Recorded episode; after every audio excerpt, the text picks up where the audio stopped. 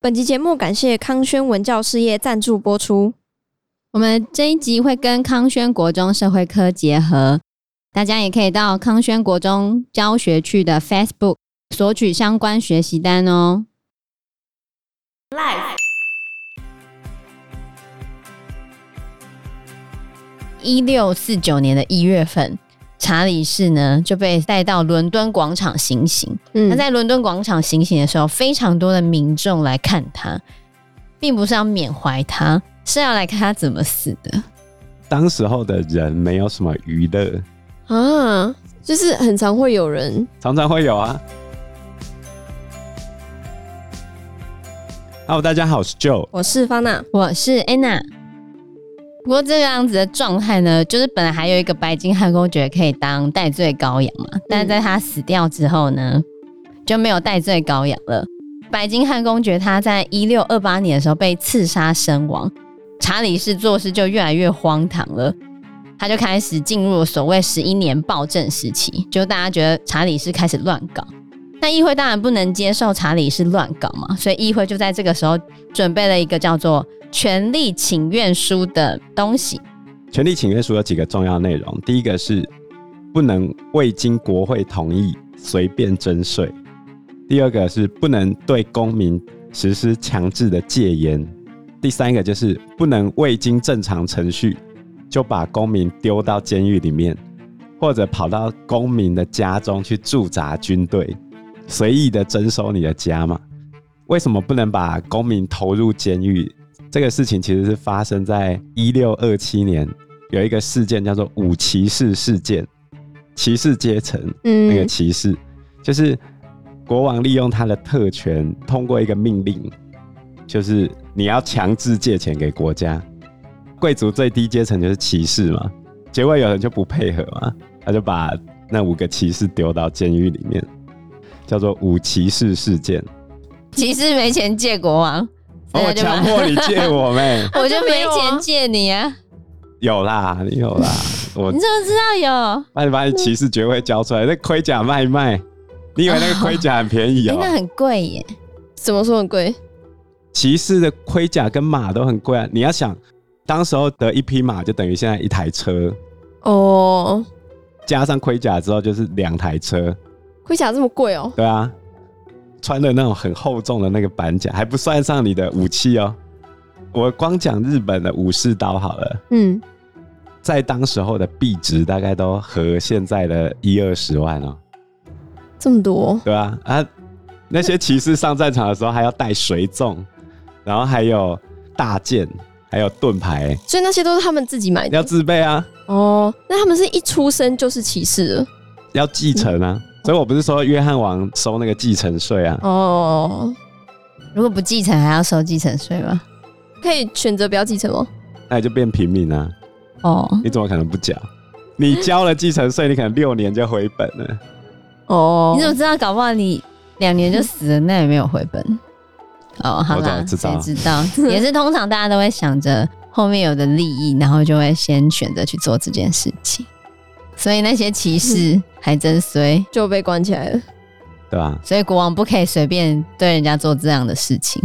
所以骑士精神也是从这时候开始的吗？中世纪啊！哦，对对对，保护妇女，虔信宗教，见义勇为，我为人人，人人为我。所以这一份权力请愿书，其实就在跟国王讲，你什么事情可以做，什么事情不可以做。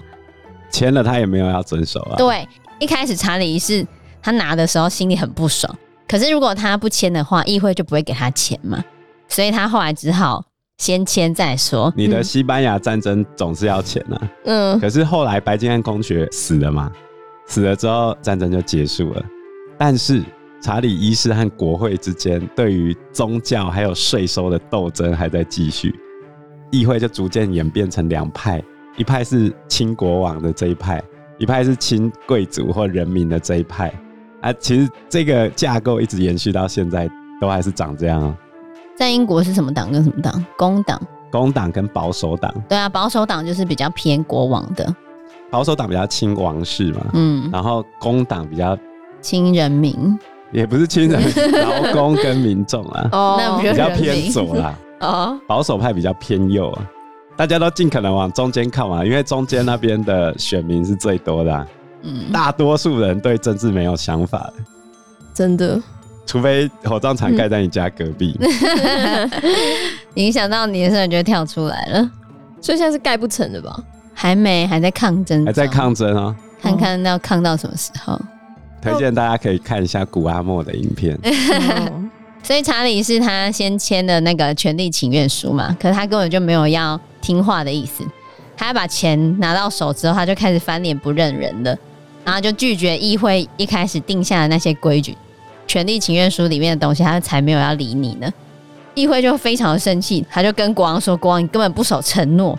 然后你如果不遵守我们的规矩的话，你就是国家的敌人。”这时候查理一世就更生气了，他想说：“我才不要听你们的。”所以他就解散了议会嘛，然后还下令把那些不听他话的议员全部抓走哦。就是在一六二九年的时候做的事情，嗯、所以从此之后就没有人可以管得动他了，因为他把不听他话的人都抓走了。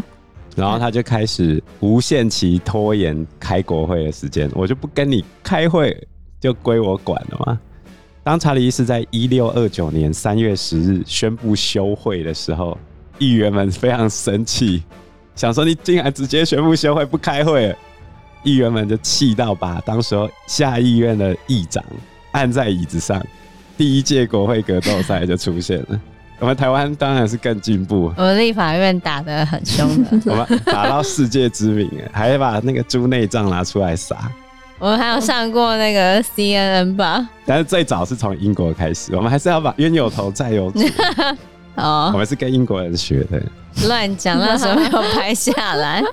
所以原本查理是要依靠议会的存在来才可以跟人民收税金嘛，那现在休会啦，他就开始巧立名目收很多的税哦，他想象力非常的丰富。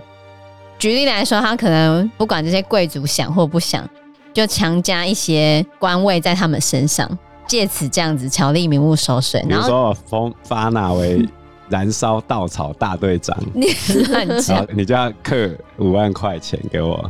给你这个 title，title bump 啊！我不想要这 title。三转烧稻草大队长。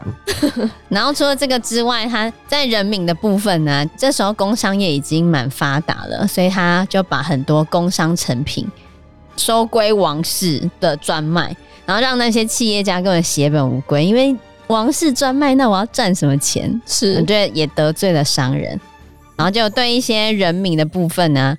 比如说，有一些内陆城市也要缴一些各式各样的税啊，没有出去卖东西还要缴什么税？砍树啊，砍树也要缴税啊，各种税就对了哦。所以在这十一年的期间，查理一世就收了非常多的税。查理一世在位的期间，英格兰的宗教改革一直是争论的焦点。查理一世其实当时候比较信一个新教的教派，叫做阿明念教派。这个课本上从没有出现过啊。哦，反正总而言之，就是他们很强调神跟人的合作，然后认为神爱世人，不是上帝选择人来救助。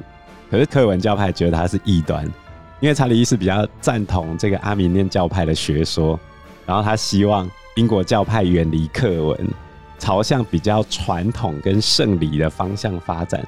圣餐礼你有参加过吗？吃那个葡萄酒代表耶稣的血，然后吃面包代表耶稣的肉，这种有有有参加过。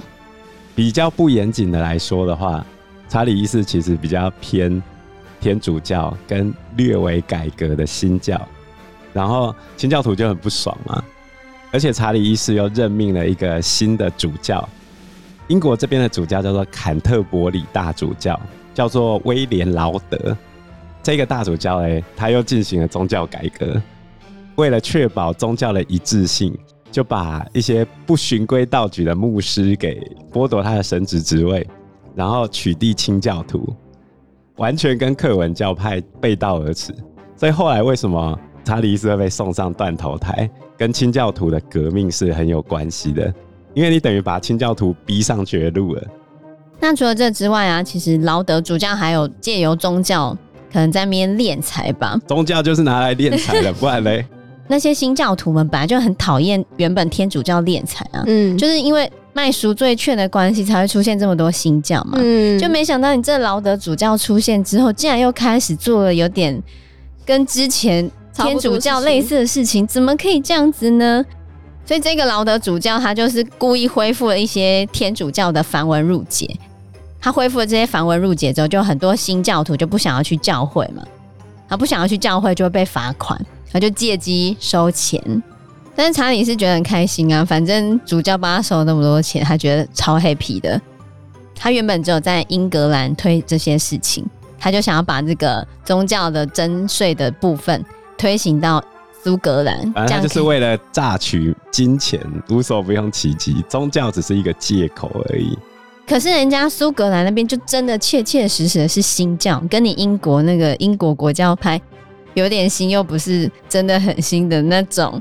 不一样，所以在苏格兰推行这样子税的时候，苏格兰就炸了，生气了。所以你要搞清楚，英格兰跟苏格兰虽然他们是同一个国家，但是苏格兰长期就想要自己搞自己的，嗯，一直到现在都还一样。那查理一世虽然有苏格兰国王的这个 title，可是他跟苏格兰关系是比较疏远的。他在加冕为苏格兰国王之前，从没去过苏格兰。所以苏格兰生气了嘛？因为苏格兰人本来就是比较恶劣环境之下生长的，他怎么可能忍受你这样子欺负呢？嗯，所以苏格兰就开始暴动。那苏格兰暴动的时候，查理一世就一定要镇压他们嘛。可他又没有钱啊，钱都被他爽完了，所以他就要开始筹措更多的税收来负担这些军费。嗯，那怎么办呢？睽违了十一年。他只好召开议会，然后那些议员们也很生气啊！我的怒火忍受了十一年，你没钱才想到我啊？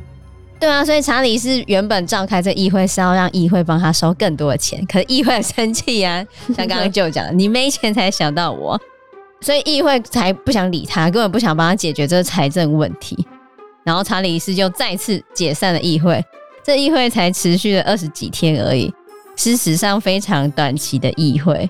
可是议会虽然解散了，苏格兰军队又没有解散，他还是必须要打仗啊。所以查理是根本打不赢那些苏格兰人，他还跟苏格兰人求饶哦。然后苏格兰人还很爽快的就原谅了他们。那苏格兰掀起的这场战争是一六三九年的第一次主教战争，最后因为他没有办法透过国会筹措经费嘛，嗯，最后他只好用自己的私人武装。但是实际上也没有真的打起来，因为查理一世觉得他的部队寡不敌众，应该会被秒杀啊，所以最后还是签了一个条约，叫做《贝里克条约》，就在一六三九年的时候签订，然后他苏格兰国王的这个称号重新被确认，苏格兰临时政府就取消了，可是他的让步是苏格兰可以成立国会。然后苏格兰教会有一个公投大会，都可以保留下来。苏格兰人撤退嘛，但是他还是要求查理是要拿钱来换，所以查理是只好在一六四零年的时候再次召开议会，然后这个议会时间就有比较长了。议员们也知道不能跟查理是硬碰硬嘛，就还是要给他一点面子，然后他们就把这一次的事情全部推到那个劳德主教上面。然后就把劳德主教跟白金汉公爵一样当替罪羔羊。嗯，为了得到议会的帮助，查理是只好接受议会的请求，然后劳德主教就被送上绞刑台这样子。查理是要看议会面子赔钱给苏格兰了嘛？议员们这一次就把握机会了，还有呈上一个大抗议书，然后这一个规矩就比上一次的权力请愿书更多，还要求国王要。谦卑老实，不可以反抗议会的决定。然后这一次查理是反而被议会削了他的权利，而且还被限制住，哦，没有了他的自由。查理是看到这个大抗议书之后，他非常生气嘛。本来他还想要暗杀那些反对他的主要的议员，就没想到风声走漏了，然后那些议员赶快跑了嘛。嗯，事件曝光之后呢，他就开始明目张胆的，又开始搜捕那些反对他的议员。一六四二年一月四号的时候，查理一世带着全副武装的亲卫队冲进下议院，准备逮捕其中五个议员，结果他们已经偷偷落跑了。这时候呢，新的下议院院长叫做威廉伦索尔，这个人啊，他就坐在自己的椅子上。查理医师一看到他，就问说：“哎、欸，我要抓这五个人跑去哪里？”这时候，议长说出了一个非常著名的话：“什么？请尊敬的陛下原谅，作为下院的仆人，我仅为下议院服务。对于您所问的问题，我只能说我没看到，即使看到了，我也不会说的。” 然后查理一世就说：“我的鸟儿都飞走了。”双手空空的离开了下议院，我的鸟儿都飞走了，就那些议员都跑了，对吧？他带着他的亲卫队冲进下议院的这件事情，对他而言是一个严重的政治灾难，因为从来没有人敢武装闯入下议院。嗯，所以现在原本比较倾向他的人，也觉得他不可以相信了，所以民众开始受不了了，就开始要抗议国王。上街高喊“国王霸道”，开始要反抗国王。所以后来国会封锁了伦敦。那查理一世就在一六四二年一月十号被迫离开伦敦，往北方落跑。在一六四二年的时候，查理一世呢就带着他的亲信离开伦敦，跑到一个地方成立了他的根据地，还组织了一个军队。他所以，他准备想要利用他的武力把议会收拾干净。就开始进入了九年的英国内战。那这英国内战呢，就主要分成两派嘛，清国王这一派的跟清国会这一派的。那清国王这一派呢，他们打扮比较飘配，头发比较长，嗯、看起来就是传统的骑士。哦、那清国会这一派呢，他们会把头发剪得短短的，然后看起来脸就比较圆。他们的名称不一样，清国王这一派被叫做骑士党，然后清国会这一派被叫做元鲁党。因为他们头发剪短了嘛，所以这样看起来头就比较圆，然后就分成这两派。那一开始的时候呢，其实查理是他的军队因为比较有受到军事训练，所以他一开始虽然只有五千人左右，议会军大概有两万人。你想说以少量的军队对抗两万人，应该会输吧？没有哦，一开始是骑士党常常赢，因为他们毕竟受过传统的军事训练，然后他们的武器也比较。精良，所以大胜元鲁党，就大胜亲议会那一派的。但是没想到后面有一个人出现，扭转战局的男人。没错，那个男人？那个男人就叫做克伦威尔。就在克伦威尔带元鲁党扭转了战局之后，查理士的地位才开始越来越衰亡。而且后来克伦威尔很厉害，他还把元鲁党训练成正规的议会军。当他训练完成之后，就开始所向披靡了。查理一世最后终于没办法了，他就被抓过来。他被抓回来之后呢，就被以叛国罪送上断头台。他是欧洲史上第一位被送上断头台的国王。连审判都是一个很大胆的事情。以前的国王都是被他们继承人推翻或者是谋杀的。但是从来没有人被以国王的身份公开审判过。后来克伦威尔他们就起诉了查理一世，说他为了满足自己的私欲，袒护他们所犯的累累罪行，他向现任国会以及国会所代表的人民恶意的背叛的发动了战争。他邪恶的目的、邪恶的行为以及战争，都是为了满足他。个人以及他家人的私欲跟权益，面对公众利益、公众权益、自由、正义和这个国家的和平，他则置之不理。所以在一六四九年的一月份，查理士呢就被带到伦敦广场行刑。嗯，他在伦敦广场行刑的时候，非常多的民众来看他，并不是要缅怀他，是要来看他怎么死的。当时候的人没有什么娱乐。对，所以看人处刑是一个娱乐项目啊。像中国古代也是啊，他们在处死的时候会弃市到市场那个地方去执行给大家看，所以它是一个娱乐活动。就是很常会有人，常常会有啊，就会邻居拿一些那个零食啊在那边，呃，揪团来看看。哎。就好像我们现在在学校前面路口举办斩首活动，你会不会很有兴趣想要谁会啊？这十八禁根本就不能看吧？超可怕！越这样你不要看，你就越想看啊。哦。然后，在一六四九年一月三十日星期二这一天，查理一世走上了行刑台。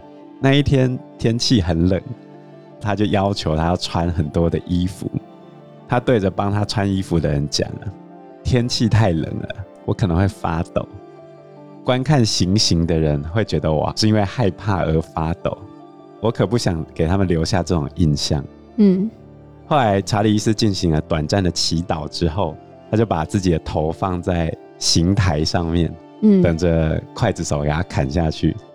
他的最后遗言是：“朕将从肉身转变为不朽，不复蒙尘，就是我将脱离我的肉身，变成不朽的存在。”他变成神了啦！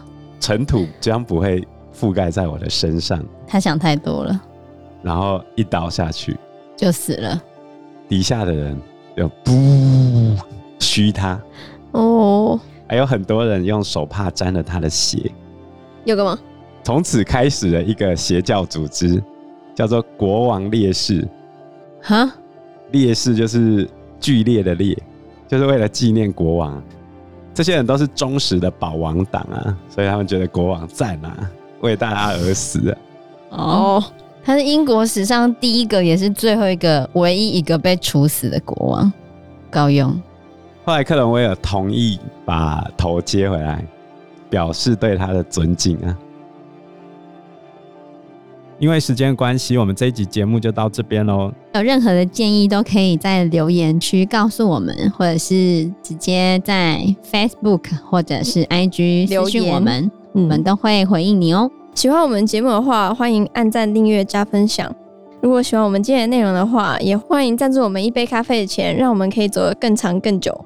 谢谢大家，谢谢大家，拜拜，拜拜，拜拜。